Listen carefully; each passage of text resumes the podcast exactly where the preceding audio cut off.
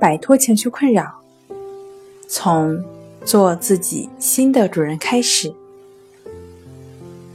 大家好，欢迎来到重塑心灵，我是主播心理咨询师刘星。今天要分享的作品是《抑郁知多少》。想要了解我们更多、更丰富的作品，可以关注我们的微信公众账号“重塑心灵心理康复中心”。抑郁症是一项系统治疗工程，包括心理治疗、生活方式的改变，以及整个。社会支持系统的优化，一方面从人的群体性着眼，从两个相对弱势的群体来看，青少年群体，抑郁症已经成为青少年首位致病致残的原因。女性群体，抑郁症是乳腺癌的独立。高危因素，那产后情绪不良的女性约占百分之五十。这其中的话呢，大概有百分之二十的女性发生产后抑郁。第二方面，从疾病的范畴着眼，一九九零年到二零一零年。抑郁症始终是中国人的第二大疾病负担。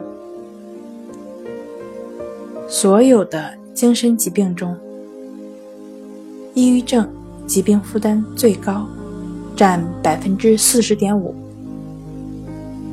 抑郁症中呢，有百分之三十左右的会出现自杀企图或强烈自杀意念。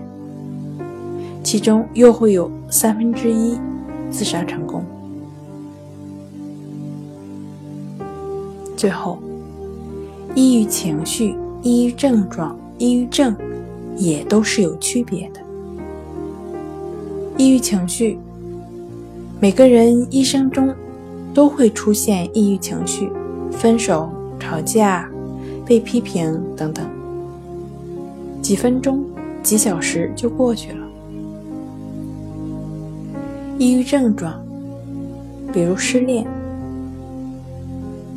一段时间持续的抑郁，茶不思饭不想，甚至有碍于工作学习，是一种不开心的持续，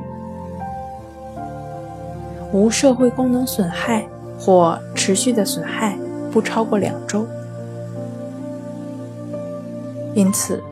即便抑郁症患病人群越来越普遍，各类数字也都呈偏高的走势，但对于大众来讲，抑郁情绪和抑郁症状更贴近我们的一般性情绪困扰。好了，今天跟大家分享到这儿，这里是我们的重塑心灵。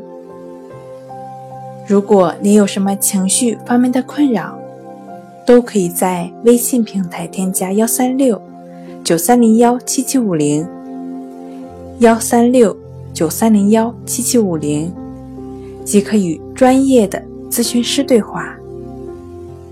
你的情绪，我来解决。那我们下期节目再见。